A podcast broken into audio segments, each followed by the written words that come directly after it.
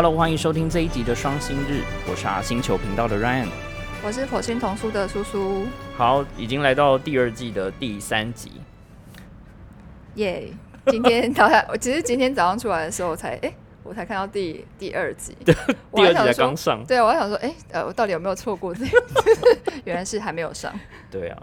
然后呃，这一集我会先分享一则，那这则新闻其实应该之前大家有在 Facebook 对我看到有一些人分享，那就是文学塑胶袋，对，我们刚刚不小心还讲成垃圾袋。它就是付费的购物袋嘛。嗯，就是因为是因为台湾现在付费都是变成垃圾袋了嗯嘛，嗯对，就也比较少人现在，它到都是自备有自备那个购物袋，所以嗯比较少会有这个。台湾已经很久就是在嗯超市或是便利商店不提供购物袋，嗯嗯，嗯但是日本呢，就是今年七月一号才开始实施，，对，所以这个其实造成蛮大的冲击。嗯，那它其实呃，这则新闻其实有提到，就是说呃，七月一号开始收费嘛。那在那之前，他们其实有预估了一下，国内大概一年会用到多少个呃购物袋，大概有四百五十万亿，四百五十万亿是什么？就是个哦塑胶袋。哦，对啊，其实用量很大。因为日本人很奢侈啊。你看以前随便买一个小的，对啊，什么东西他都要那个，然后他还问我说热的跟冷的要要不要分分开嗯就是日本人真的还蛮 k o m a k a 的。嗯，那我只是蛮惊讶，就是他为什么会现在姨妈沙拉才在收费？不知道哎、就是现在突然之间觉得说，哎，天哪，我们过去很不环保。嗯，那他其实这个就是跟呃 Los Lawson 嗯，就合作你念的很不日文哎、Lawson。对，然后他就是从呃在七月一号收费之前，然后连续呃几个礼拜，那每一次都每一周都会有一个小说家，他会更新他的短篇的小说，会印在塑胶袋的外面，那就变成说你可以读。嗯，这个，所以它的这个收费的塑料袋应该比之前厚很多，因为以前的很其实蛮薄的，一下就破掉了这。还蛮透明的，你看小的对，，嗯，对啊，然后在收费之前，它都是免费可以拿，所以很多人抢，就是造成就是轰动，对啊，抢购一空。所以它是不是有一个？我记得它有一个主题，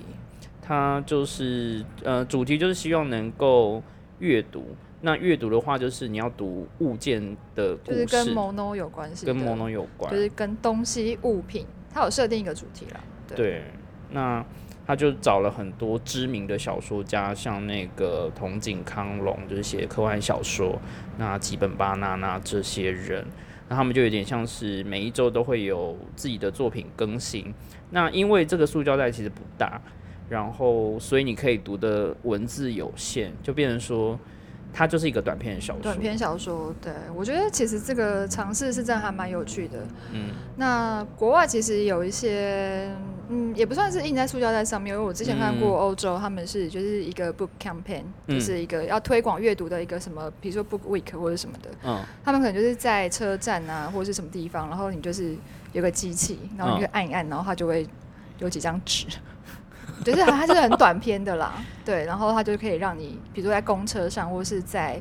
呃你通勤的时候、坐车的时候，你可以阅读这样子。之前呃，日本有一家就是私铁的公司，他们就出了就是呃跟小说家合作啊，你就是只有一张稿纸，然后做成很小的版本，就是你在通勤的时间可以拿一张，然后它是免费。对我刚刚说那个也是免费的，不过这个是就是塑料袋是要收费，所以我觉得应该是会有一些人去专门收集这个。它就变成很像是呃去刻意去收集，它不是买来用，就是大家啊很多人就看到网络上推特上面写很多人说啊舍不得用，哇这好有趣哦。没有啊，你知道日本人就是，我觉得日本人很厉害的点就是他们不是满足你的需求，他是嗯制造你的需求。就你本来没有这个需求，然后你对，我觉得就是本末倒置啊，就觉得你会觉得哇超棒的 idea，就他就大家就是没有要用，然后就去买了一大堆塑胶袋放在家里，就是没有达到环保的效果。这也是我在看到这个新闻的时候在想的另外一件事情，就像说，你看他打的就是因为塑胶袋之后要收费，所以他先让你知道这个东西是有价值，然后你以前可能会忽略。那我们可能有一些比较我觉得不是那么好的，就是环保杯。你看，你数一数，你现在身边的人，他们到底有几个环保杯？每一个品牌都在出那个可环保杯，到底要多少个？真的很很累耶，没有因为就是你每一家就是手摇饮都要出一个啊，然后可能这家你拿到他的杯子就可以折五块，然后就超多。每年再出一个什么限量特别版，然后什么环保水杯可以重复利用，每一个品牌都出，那还环保吗？它就是换了一个名义，但是实际上还是在促销啊。对，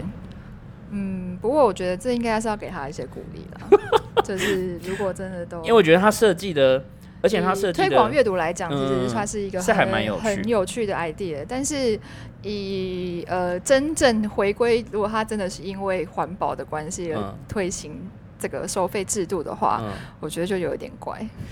而且我们刚刚有在讨论，就是那这个塑胶袋到底是不是是本来就不环保，还是说怎么样？其实以前我记得他们这些是都可以燃烧，其实蛮多人提出一些问题耶，因为比如说，就有人说，那如果这样子的话，你便利商店里面那些便当盒，对啊，是不是应该就是先改？因为那个东西其实比以前的那种塑胶袋更难烧，就是因为以前的塑料袋很薄，嗯嗯嗯其实我觉得那个应该是烧了或是回收是比较没有对环境比较没有害的，嗯对啊。然后这个问题好像其实蛮严重的，就是嗯蛮简单的。其实我们台湾应该就是会，台湾我当初推行的时候，我不知道有没有遇到什么困境。应该就是会有一些 OK 在那边，哎、在那边所以还要收钱，才一块，还多少钱？，对。然后我最近看到，我觉得还蛮好笑的是说，那个就是结账变得非常非常的慢。我有看到这个，对，就是因为日，他说这是跟日文有关系，因为店员就会问你说，你需要付费买袋子吗？然后就客客人就说大丈夫です，然后你就不知道他到底是要还是不要。到底是，然后就是到底说，呃，没关系，到底是 k 口就是对，就是你说的要还是不要？呃，没关系是说没关系不用了，还是说没关系这个钱我 OK，、嗯。所以就是大家会很困困扰，所以结账变超慢的啊，然后还有人就要掏那个零钱啊什么的，嗯。然后后来好像因为这样子，便利商店的那个便当就是销售量就是暴跌。我看到这个数据，我就想说，妈，就是只是因为这样子暴跌，对，我觉得他真的就像刚刚讲，应该要先从便利商店的那个，比如说塑胶盒这些开始做改善。我觉得这个问题其实，对啊，因为所以所以我也是因为这样子，我才就是我几乎都不会去便利商店买。因为外面还有一层那个保鲜就是膜啊，而且那个盒子其实很难，就是很难回收。是啊，我觉得这个，而且它很有趣是。它的小说，呃，印在那个塑胶袋上面的封面啊，就是印成像文库本一样的封面的形式，所以我觉得就是让这个东西的价值被看见，然后他又用了另外一个非常大家呃不陌生的东西的一个形象套上去，这就很很容易对得上大家的胃口。嗯，对啊，好，那今天我的就是这样子啦。那叔叔你要分享的是，我今天要分享的是第二十五届日本绘本赏。 OK，お笑い芸人初の受賞で注注目。搞笑艺人首次得奖，对。 第25回日本絵本賞が15日に発表されサラリーマン山崎茂の作者として知られるお笑いタレント田中光さんの作品「パンツさん 」が受賞して芸人初の快挙ということもあり注目を集めました。其实他这个主要是嗯有第二十五届日本绘本赏，然后其实里面得奖有一个是搞笑艺人，这个我真的没听过他。其实对啊，我我觉得他不红哎、他应该真的不红，因为其实我对于日本的搞笑艺人认识的，应该是说我蛮喜欢看搞笑艺人的。我也是。对，就是你跟我讲什么明星，我可能都还不知道，但搞笑艺人搞笑艺人。我都知道。这个人可能就没有很红了，对。嗯，然后他其实他的他的团体也就是解散了，因为就不红嘛。对，就不红，然后就解散了。所以他后来其实是呃以漫画家出身吗？就是漫画家为名，对对对，重新就是因为他之前就是一开始是在 Twitter 上面开了一个账号。那本来就是只是想要做一些呃，就是活动的，就是宣传。嗯嗯嗯，对啊，然后没想到就是那个右极指数，指数，对对，就是反正就是他的 s e n，就是跟他说，哎，你应该要放一些可以你自己可以展展现你自己优点的东西，所以他就画了漫画放上去。然后就在就整个就爆红 然后他后来就变成漫，就是变成漫画家，而且他这一系列漫画就是一个上班族的，就是一个上班族的生活。然后这个漫画就是他说系列作品卖超过三十万本，就是他这一次得奖的嘛，就萨拉利玛亚马萨给写的。哦，没有，呃，那个是呃他的漫画，但是他日本绘本赏的时候，他是真的出了一本绘本叫《胖子桑》。OK。其实画，我觉得，因为我只有看到封面的，就是有点，我觉得有一点漫画风哎，就是 他是胖子桑，就是内裤穿内裤的人，我觉得他应该也是走搞笑路线，他把笑点放到漫画里面，就是各式各样的人，然后穿着各式各样不同的内裤，然后会有一些笑点这样子。那这个日本绘本赏呢，它它是由那个全日本的全国学校图书馆协议会举办，每年都会举办一次。嗯，然后就是在日本出版的，就是绘本中就会选出来这样子。嗯嗯嗯。那今年呃，有他们都每次都会有个大赏，嗯，然后有三本呃叫什么普通的赏，就基本。基本的奖项，对，就是一个大赏，然后还有读者赏，但是读者赏今年就是可能是因为疫情的关系，所以就今年没有没有选。然后今年的翻译赏也重重缺。对，那绘本大赏其实那本呃叫做《库洛伊诺》，然后是田中清代的作品。那田中清代在台湾没有什么翻译的作品，我唯一记得就是大概是我。二零零六年还在成品，好久很久，然后之后好像就没有看过他的，有在其他作品翻译，就是对，可是我觉得他作品是还不错。这本这本书是用呃铜版画，所以他的画风其实还蛮特别的。嗯，那这个赏就在绘本界来说算是有一个指标，对，是很蛮重要的指标。嗯，然后每年颁。对，而且他每年办，然后而且因为他是学校图书馆协议会办的，所以其实就有一点点，我们台湾没有这种东西。图书馆举办的话，就代表说他选出来的东西，大部分的学校图书馆会一定会去采购这个。嗯，对，然后。第二名其实呃不是就是普通赏，就是日本绘本赏。其实那个我觉得现在就比较台湾人可能比较知道是 Namai no Nai 那口是竹下文子写的。那竹下文子他其实对就是在台湾非常非常多他的作品。嗯，然后绘图的人是丁田尚子啊，最近也是蛮红的一个作家。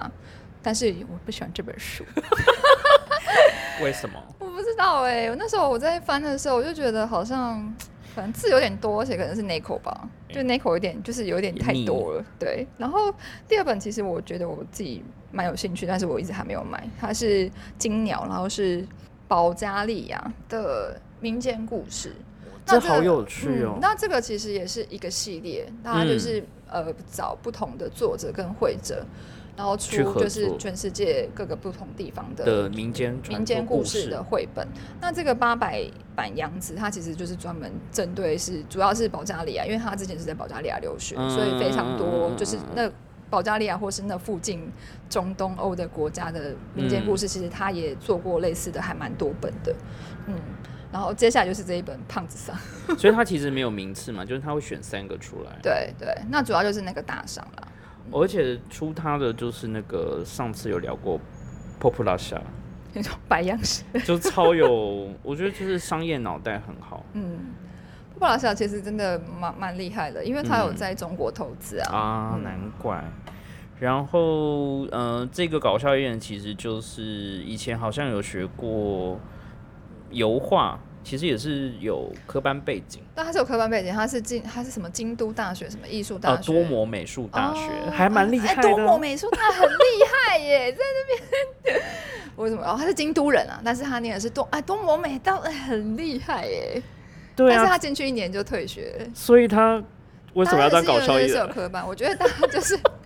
我觉得日本搞笑艺人真的很苦哎，大家都会有一些那种就是成名前的就是很悲惨的生活，嗯，然后可能同时都要兼好几份工作，这样就斜杠啊。对，然后这几本嗯，就是有入选的作品啊，它其实陆续都有得过其他不同的绘本的。嗯，这些作者其实本身除了那个人，他可能是在漫画界，其实其他这几个人是本身都是原本就很知名的作者跟会者。所以现在其实不一定是资深的艺术家或者是绘本作家，有可能突然就是来了一个搞笑艺人。哎，对啊。我也觉得还蛮惊讶的，因为学校图书馆他们其实有点点，他们算严格吗？对，我觉得他们选的书，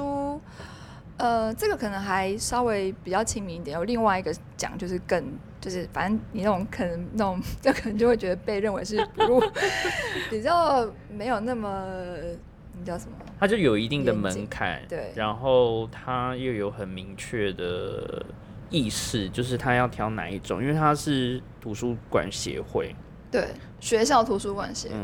所以他就是有一个责任义务在，需要选他们觉得不错的作品，而不是说啊，好像普罗大众很喜欢这个风格，我就走这种路线，那他就会一定的这样这样。我觉得普罗大众选的话，会有一个蛮严重的问题，就是通常都会全部都倾向某某一个东西，对。就跟着太跟着潮流也不是件好事，所以这个其实就是在绘本算蛮有指标性的奖。那感觉他应该接下来也会陆续得到其他的奖。这个因为这个路线呢，我觉得他就是有搞笑的梗，然后他自己又能够画，就是身兼画跟创作的人。不知道会不会变成脊柱神姐第二？好的，那我们接下来呢要再来一则跟欧瓦拉伊。是欧阿来，欧阿来。有关的对呃新闻，它其实就是在知城县的大喜町有一个叫大喜町的地方，就很靠近海边的。对，我们刚刚就是为什么前面讲到这个，是因为搞笑艺人是欧阿拉伊，然后大喜是欧阿拉伊，就是听起来有点像。这很适合当搞笑的梗。哎，我们今天沦落到就是那个老人大叔开那种双关语玩笑，欧亚基嘎古的 地步。对啊，因为疫情没有办法外出，所以像这些海水浴场就变成说不会有客人去。他是说还是会有很多人想要偷去啦，但是因为他 变成说他没有办法设置救生员，嗯，所以其实就怕大家危险啊什么的。嗯嗯。之前大概在那个期间有总共大概十九万人以上的人次去去玩，其实是整个支城县里面最多人去玩的一个海水浴场。那因为这边关闭了之后，又想说，嗯，有没有什么新的方法？于是他们观光协会的人就是去做了一些思考，结果就推出了这个可以在海水浴场的图书馆，就是 他把书放在海水浴场里面，然后呃，当然是有呃，就是遮阴的地方，然后他就想说大家可以在那边。享受海风，然后阅读，就是他是在海边的那个呃避难设避难设施里面放那个海啸避难设施里面，就是做了一个书架这样，然后大概收集可能上千本的小说跟呃摄影啊等等。那他座位跟座位之间其实就有一定的空格距离，那大概有可以容得下四十个人左右的位置。而且他开营业时间是要避开很热的时间段，所以大概是下午的三点到六点。三点到六点也很热。对啊，哎哎，你真的会想要在海边看书吗？我好难想象哦，因为我真的很哎，你上次去海边是什么时候？超久。我真的很久没有去海边，可是我们想到海边的一些风景，可能会有一些人在就是很大的遮阳伞下面。躺躺在一边睡觉，或者而且日光那么强，看书日光那么强，眼睛不会就是觉得很不舒服可是我光想到不用去海边，光是在都呃市中心，我就热到要吐。我今天这几天每天出门，我都今天中午也是差点就吐了，因为很热很闷，然后又要戴口罩。我就觉得好不舒服，我觉得还是在有冷气的地方安静的看书。但是你可以穿比基尼啊，就穿很少。在海边到底适合看什么书？看漫画。看漫画。字太小，在海边。我不知道大家会想要在海边看什么书哎，因为其实我很久之前有看过呃，就是嗯，美国的图书馆，就是他们其实美，我觉得美国跟日本的图书馆好像都会更，就是针对暑假小朋友，然后推出一些特别的，比如说嗯书单或是活动。嗯，那其实日本也有。嗯，那像我刚刚说到美国，是他就是有一个什么在海边海滩边念书，所以他就会那个图书馆也会在布置，就是用很多什么水桶啊，然后。就是产值啊，哦，布置有那种好像到海边度假的感觉。因为他真的就在海边，然后把书带到海边去，然后弄一区，然后就把一些呃跟海边有关系的主题的书放在那里，然后小朋友就可以看。这还蛮有趣的啊。可是 我还是觉得台湾很热，我们真的不行。台湾纬度太太低了啦。嗯，我光想到最近。大家报复性出游，我就觉得好可怕哦。又看到离岛的那些交通。我跟你说，我八月初就是要去离岛，我现在非常的紧张。我觉得完全都是人，完全没有就是放松到的感觉。因为现在就是普遍的国内旅游就是比较兴盛，大家就是能想去想得到的地方都会去，都是人。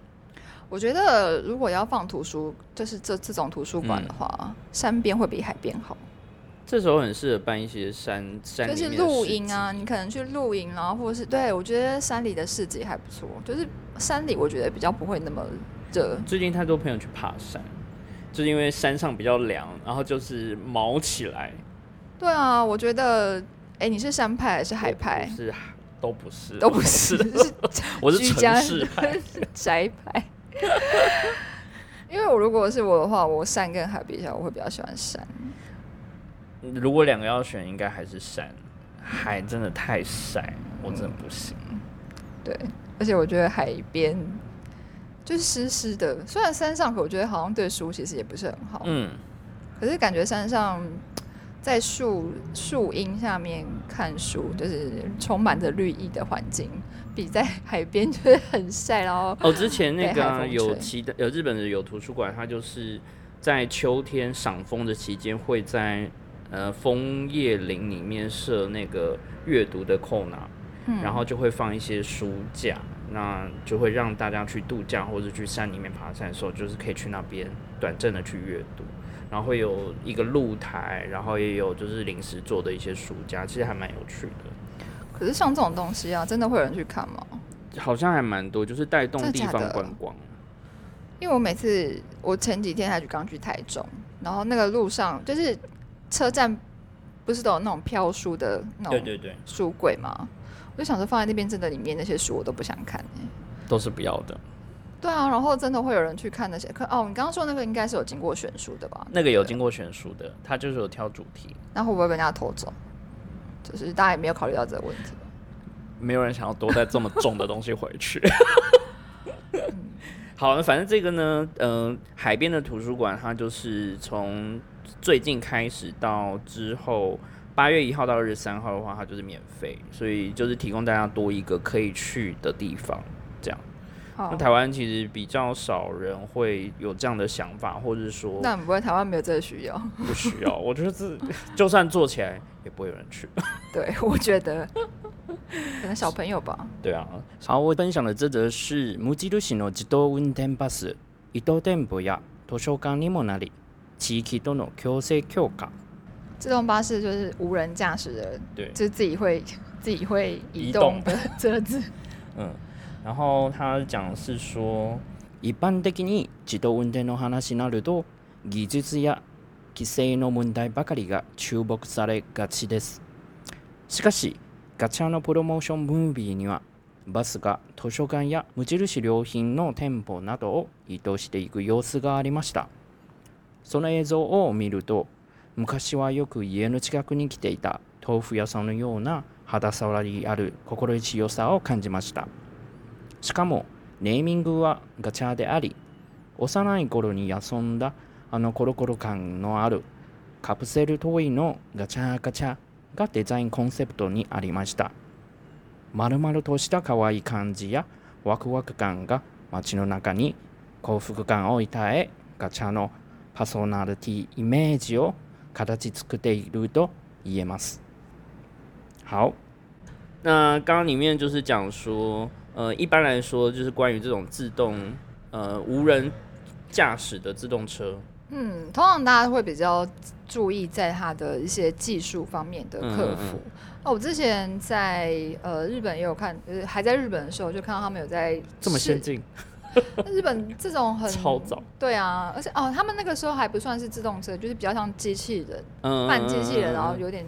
他们就是说在试行的时候，其实蛮多的问题，可能比如说他在呃那个。路面高低差不平，对，或是什么，然后对，然后或是他可能遇到人要怎么转弯，其实这个应该，这个应该应该可以，这个是可以解决，因为那个那叫什么扫地机器人其实也可以。就是技术面的问题，其实其实是能够被技术给解决了。对啊，可是我不知道那时候到现在到底就是进展的怎么样，因为这种东西其实蛮难预测的。因为如果你是在家里，通常不会有什么太。太太多的危险或者什么，那可是如果是在路面上的话，可能就会不可预知的东西其实还蛮多的。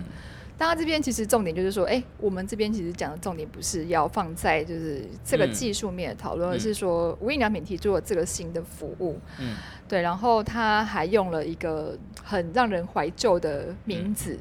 就是很像以前日本他们就是会有人就是。卖豆腐，卖豆腐，然后就是会巡回，就是会推着一台小车拉着车去。我觉得有台湾的话，比喻应该就是卖那个修霸掌吧。哦，对啊，还有什么？就是会就是开着车，然后放那个广播，修理玻璃啊，我知道，对修理玻璃，修理纱窗和玻璃。还有那个头油给，我们家会有头油给，哎，好像头油头油给都跟蚂蚱一起，我不知道为什么。为什么会一直抽不到？托有给 什么？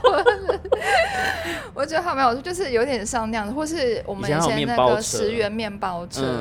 的那种感觉，就是它的造型其实也蛮圆圆，它就是好像取名叫什么“嘎嚓”，就是像那个牛蛋，嗯，所以它造型其实有一点点像牛蛋壳，嗯。嗯，就是想要唤起大家说啊，其实我们以前好像也有这样子的一个，有一个怀旧感。一个这样子的算是服务，就是销售商品的模式，但是他现在就是不是真人去骑脚踏车，是呃无呃无人驾驶。嗯，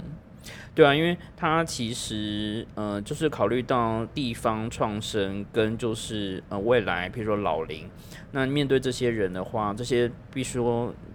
平均居住的年龄可能比较高的市镇。那他们要做生活上的采买等等，好像就变得不是那么的便利，因为 可能没有办法移动很远。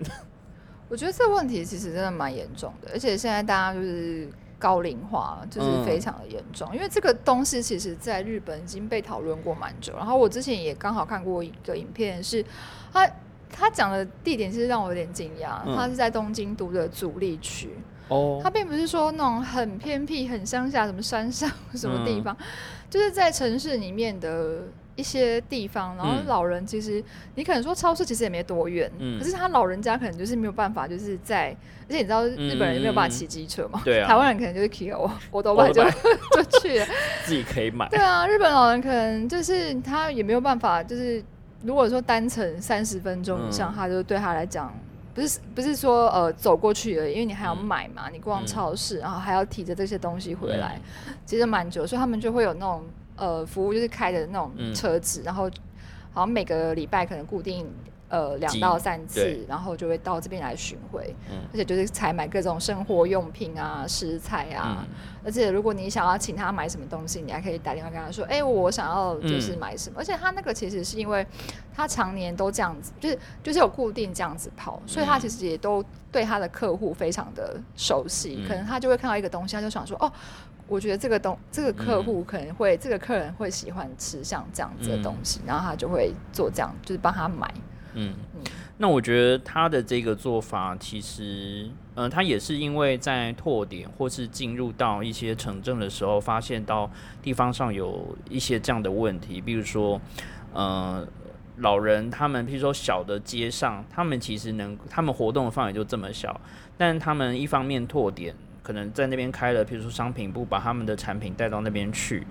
那除了跟地方的，比如说农业或商业做结合之外，有没有可能他们就是从这个地方去想，有没有可能再找到另外一个方式，让这个生活圈能够更活络？所以就会变得说有这个很像是接驳巴士或者是巡回车的概念，去让既然你没办法出门，那我就用一台车把东西送到你家的概念。嗯，所以这接下来会有什么？除了生活用品之外，还会有其他的？就像这次有提到，他就加入了呃图书馆的东西嘛。那如果说就从呃无印良品这边去延伸，它除了商品之外，它可能还会有提供到其他的服务，比如说它有可以卖很多小商店的东西呀、农品，然后再来就是呃帮忙去运输。其实就是让大家嗯生活上所需的东西都能够用这样的就是包含，比如说你去图书馆借的书，你可能没有办法 就是去借还。嗯，现在我们是有那种宅配服务啦。对，但我觉得就是有一一台这样小的车，其实其实他说算有一点怀旧的概念，可是它又同时有科幻，就是很未来城市，就是你不是无人驾驶。对，然后你看它很聪明，就是。像一般便利商店，他们的或是一般商店还在想拓点跟如何加强店内的营业项目或者是服务内容之外，他们已经像无印良品已经在想说，好，反正我店铺就开着，你不需要真的要到我的店，我直接送到你家，而且还不是说宅配，因为像现在有很多嗯。比如说出版社，甚至说便利商店在日本，他们有一个想法，就是要做到减碳，要怎么做？我们的运输跟宅配要共用，那我们就会减少说啊，同一台车，或是说呃，你要送个东西，我们其实就可以同样都送到这一家便利商店就好了，而不需要那么多台车。就是已经有考虑到很多层面。嗯，我觉得台湾这方面其实做的应该也还蛮不错的吧。你说宅配这块吗？呃，没有，我觉得你可能就是大部分可能几个集团都是同一个，比如统一集团，然后下面就有博客来跟 就是什么黑，比如黑猫啊，然后或者什么，嗯，然后好像某一些像我之前就是有收到，就是我买日本阿妈总他的那个宅配，然后到到我就宅配到我家，我不在，对，然后我就想说可以请他改改天再送，就他居然跟我说，哎，我放在你家，就是你附近的全家，对，然后就自己过去拿。他就是服务到这么完整，嗯，不过这还是要，我还是要去出门去拿。嗯，对。如果说像这样子的，有一台车可以开到我家楼下，我觉得哦，真的是很好哎，感动。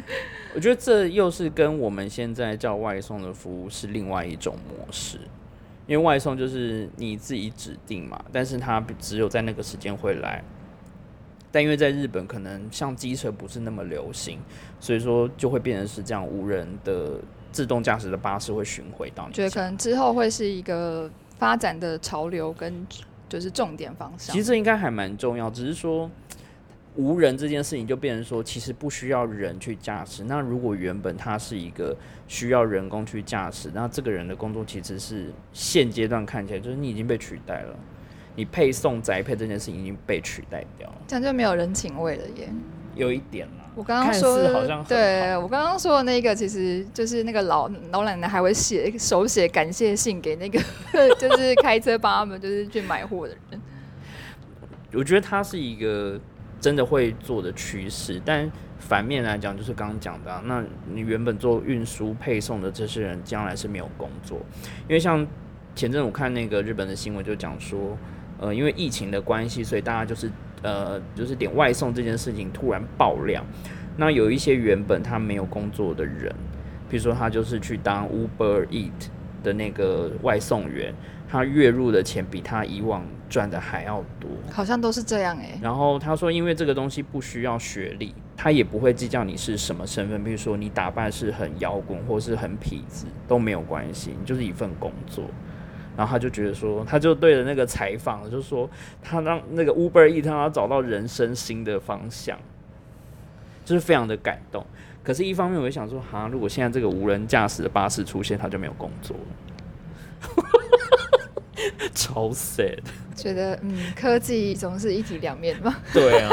哎，刚刚那个其实感觉好像多比较多跟是跟吃的有关系，对不对？好，今天讲的也是跟吃，而且是现在是非常夏天最适合吃的东西，很应景。嗯，我要分享的这篇新闻呢，叫做《人気坂が赤木乳業に密着》，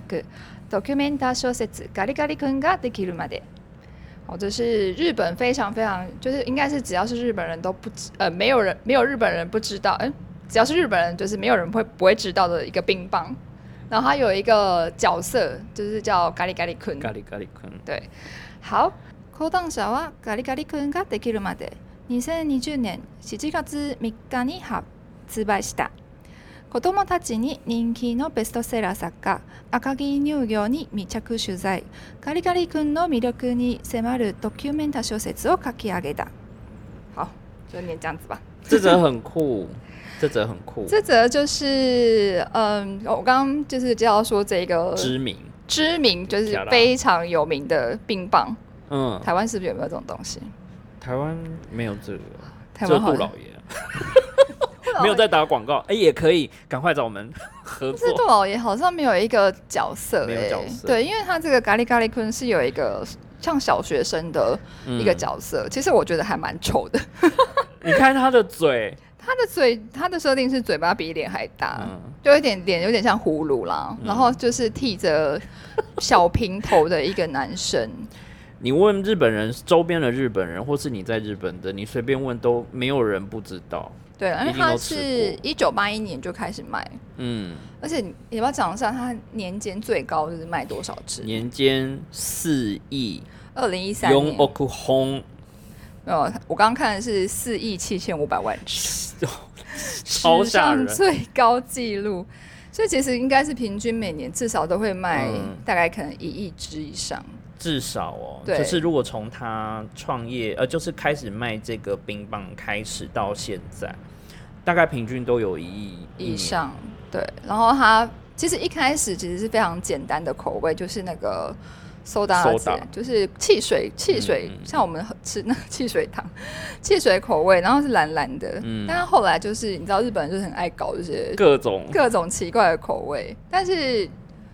呃。如果是我的话，我觉得我应该还是会想要吃。你想要吃新的吗？没有没有没有，我怎么可能？一定是吃最原始的。我觉得那种会是一种，比如说你对小时候吃过那个东西，然后你就会有一种啊很怀念那种口味，你可能就没有办法接受其他的。你看他们从很早开始，商品就已经有卡拉的这个设定，真的就是它有这样的设定，而且因为太红了，小朋友真的非常的喜欢。因为像我们小时候冰棒，它没有卡拉，它就是冰棒。对，透明的包装，就是透明的，然后就是分成两节，然后可以这样挤出来，这样。就这样。可是我们小时候有乖乖啊，啊有乖乖。乖乖就是有一个那个，哎 不知道它是什么哎，就是戴着一个蓝色帽子的家伙，不知道是什么。还有旺旺仙贝啊，虽然他现在已经黑化了。再就是张君雅小妹妹，可是张君雅是很现代，我觉得她没有那种全民的共识。没有，嗯，就是而且他那个 k u t a 我出来我也不认识，嗯。我有听过那个广告，那那个盖盖坤在两千年前后，他就拍了广告，嗯，然后还有他的主题曲啊什么，然后超多有名开始对，然后开始一系列的设定，比如他有一个妹妹，然后连什么就是家人就全部出来了，然后他本来其实就是这个是。他他的母公司就是赤城乳业嘛，但是因为他实在太红了，就是咖喱咖喱太红，所以他就成立了一个子公司。光靠这个卡拉都可以卖。对，就是他这个子公就是就是专门做这个咖喱咖喱坤的，就是宣传啊，他的人偶就是已经变成一个吉祥物，然后可能可以四处接，就是接各种活动。然后因为这这则新闻就讲说，呃，讲坛社呢就是在发行他的呃，有点像是。纪实小说，嗯，她其实女主角叫娜娜咪，嗯，她其实就是进到这个，她的设定是她是进到这个公司的一个新人，然后他们准备要开发新的口味，所以她的书名其实就是说，呃，到咖喱咖喱坤。呃，做完为止，其实就是说，它应该是说简单的说它的制作过程。那这边的话，让包含了就是它开发新口味的一个，要跟社内讨论啊，要怎么怎么开发，怎么过程，或者是评比呃，请人家试吃啊，或者什么。所以他就是请了一个非常有名的儿童文学作家，然后他就是在那个公司里面就是 密酌取材，就是他可能就是在里面 取材，然后去观察，对田野调查，然后写出了这一本。呃，它纪实小说，但是还是有一些些是虚构的，对，就是呃，主角当然是 就是虚构。我觉得很有趣啊，就是说，呃，他除了让这一个角色能够真的就是具象化，就具体之外，除了从他只是冰棒的有点像代言人的角色，变成有 CM，然后他就会有他的歌，然后接下来现在又有小说，其实它就开始一定会有，比如说漫画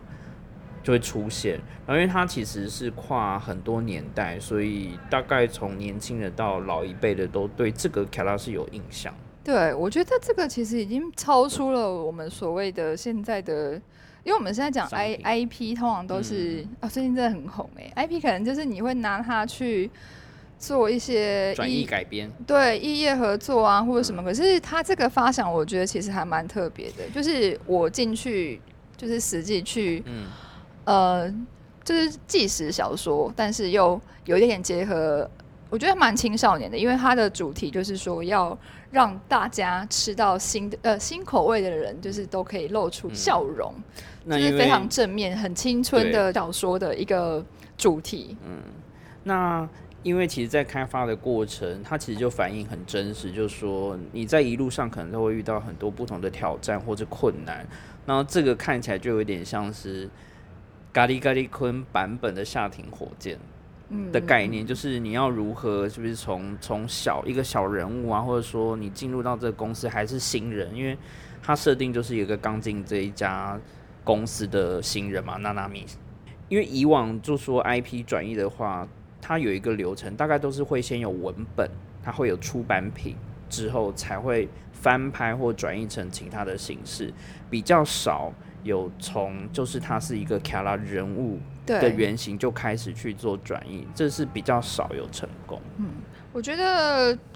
这样子的形式真的，我目前为止在台湾是还没有看过。这超强的，这个也是这个应该是放诸史上应该是咪菲，就是都是有过之而不及。嗯。因为他是从他的制作方式，而且他本来就是一个虚构人物，然后又从他的制作方式去，又再去，就是在虚构了一个人物，然后去讲述这个讲述这个，你会对这个公司跟这个品牌会有更深的认识，而且他会呃吸引更多人去了解，然后会增加不同年龄层的粉丝，因为可能老一辈人就是记忆中吃冰的印象，但是年轻可能两千年出生之后是看 CM 才会知道这个商品。我觉得每个世代都会不一样，但是他这样子，他的设定我觉得应该算是给呃稍微高年级到青少年的一个比较像青少年小说、童小说的一个设定。我觉得其实非常的有趣，因为如果说你大部分人都会想啊，那不然就做绘本好了。因为台湾其实也有呃这样子的尝试，为什么要投？为什么要投降？因为我们不是才讨论过那一本？呃，对啊，因为。私底下讨论讲出来吗？反正就是有一家饮料啦，然后他们也尝试要出绘本。它也是牛奶店啊，卖牛奶的。我觉得其实应该应该不止，就是不止，应该不止他吧。我觉得应该其实有蛮多呃，因为现在很喜欢做绘本嘛，嗯，所以可能有一些呃品牌，他就觉得说，哎，那我想要拓展一些东西，或是我想要做一些形象的，嗯嗯的东西。所以他就会觉得，哎，那做绘本不错。那所以其实也有童书出版社是在接受这样子的委托，就是说，哎，我比如说我有一个故事，或是我有一个想法，然后我可以委托给你做这样子。因为商品化其实有一些卡拉话，就是会有一个很明确的人物设定。那甚至它的饮料，如果说不同口味，它可能就会有一个世界观。那对于出版或是童书绘本来说，它其实就看似已经有一个故事大纲跟原型，可以直接拿去去延伸。但只是说，可是我刚刚说的没有哎，他就是比较比较普通的介绍了一些 做牛奶的的过程啊，或是一些什么什么蓝奶，就是对啊，我就觉得不会像这个这么吸引我，因为它就是虚构了另外一个角色，去重新由旁观者的角度带你去认识这个品牌。所以你刚刚讲到这个，我就想到说那。如果台湾的话，目前有什么？比如说像 Open 奖，我觉得 Open 奖是比较，就是真的是在地，然后又啊，对对对，重新就是大家比较熟。还有那个雄狮的那一只奶油狮，奶油狮，还有什么？小熊家啊，那是日本，当然是日本的。如果说像 Open 奖他自己出绘本的话，我就觉得应该不错，因为他会有他自己的世界观。熊大出贴图的绘本，我也会买熊大绘本。可是熊大又不是台湾的，台湾真的很少，就是我们在商品化的时候，没有那么多流行在用卡拉来设定，我们都直接拿别人的。因为我们联名款，或者是说找对啊，因为我们不想要自己开发我们很少要很少自己开发。现在很流行的就是在饮料上有一张贴纸，然后那个贴纸就是偶像的人像。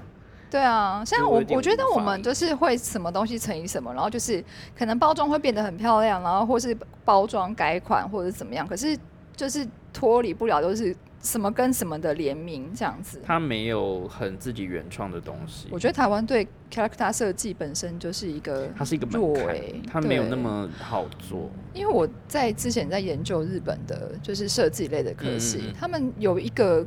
科系里面就是叫做 character design，这么酷，这么细，对，就是专门教你怎么做角色设计。那角色设计其实我觉得还蛮不是那么简单，因为比如说像什么蛋黄哥啊，哦或者是什么，你要怎么去设定它，它要可以商业，它又可以有一些呃，比如说文化意识或者是责社会责任等等，它就可以延伸很多。就是包含很多。那你可能刚开始要，就是你在设计的时候，一定会有一些，啊，比如说包含他的世界观啊，或者是他的个性啊，或者是什么的，主打什么族群啊什么的，我觉得应该都会有一些他的美感在里面。因为你看，像有一些接企业的形象设计，有些企业会有一些吉祥物或是那种代言人的一个东西。有吗？台湾除了有一些像棒球队台，湾没有，台湾没有，除了棒球队。那可是，在日本就是会有很多这种，比如说连保险公司，它可能日本超多的个好不好？所以他在做这样的设计之前，可能他都会先考虑到非常多呃企业的形象，那这个人物的设定或这个角色他应该有什么？我觉得日本有点泛滥，什么都有，就是什么东西都有蔬，菜、都要有一个。海鲜，对，就是太多了，就是有点现在连冰棒啊，冰棒。其实这个本来就是就它本来就有嘛对，那种 Jimoto character 就很多，地方的就是角色吉祥物很多，然后跟各式各样，就像你刚刚说什么保险公司啊，或是每个公司它可能都会有自己有一个对角色。小花的图案的啊，或者是什么向日葵啊，然后或是它会有点像是公司的人像，比如说创办人的人物造型，然后做成一个很可爱 Q 版的这种，就他们真的是超级泛滥。嗯，那有好有坏啦。台湾就是，呃，我之前有就是接过一个绘本，算是呃顾问的工作，嗯然后我就觉得这个图就是怎么看我都觉得没有很喜欢。啦，但是因为后来我知道为什么他要设成设计成这个样子，因为他就觉得说我之后想要就是发展，就是 character 化，哦然后我可能要做人偶，然后所以你不能做太复杂的造型，你可能就是没有办法演，就是你把它没有办法做出来这样子。对，原来如此，所以我觉得这个是一个还蛮好的，就是 IP 转移的很成功的一个案例。嗯，而且它本身其实就已经知名度就很高了。哦，而且我们就是它还有一些秘密嘛，对啊，哎、你如果你台湾就是期待台湾的食物做成像这样的小说，你会想要做什么？我觉得台湾的小吃，或者说现在有一些跟便利商店联名款的一些餐食类的，它其实背后都可以讲一些很有趣的故事。比如说黑松汽水好了，它的故事可能就可以讲很多，哦。然后到地方，然后它就是可以有很多童年的回忆啊，广告，我想要乖乖跟那个孔雀饼干。哦孔雀饼干、我觉得大家应该就是我们这个年代的人，应该都会蛮有苹果西打。啊，苹果西打我反而还好哎，就是但是乖乖，我觉得它是另外一个嗯。台湾嗯。很特色，比如说就是机台里面都要放一台绿色的乖乖，拜或者是拜。嗯对啊，这几个的确它就是可以很容易去做发展。然后有一些呃台湾本土的企业，如果说想要重新转型，或是你要改包做一些我觉得是形象的商品吧，就是不一定是真的要赚钱，可是你做出来就是一个形象广告。嗯好，那今天就是这两则，嗯那我们下次再跟大家继续分享有趣的新闻，就这样喽，拜拜拜拜。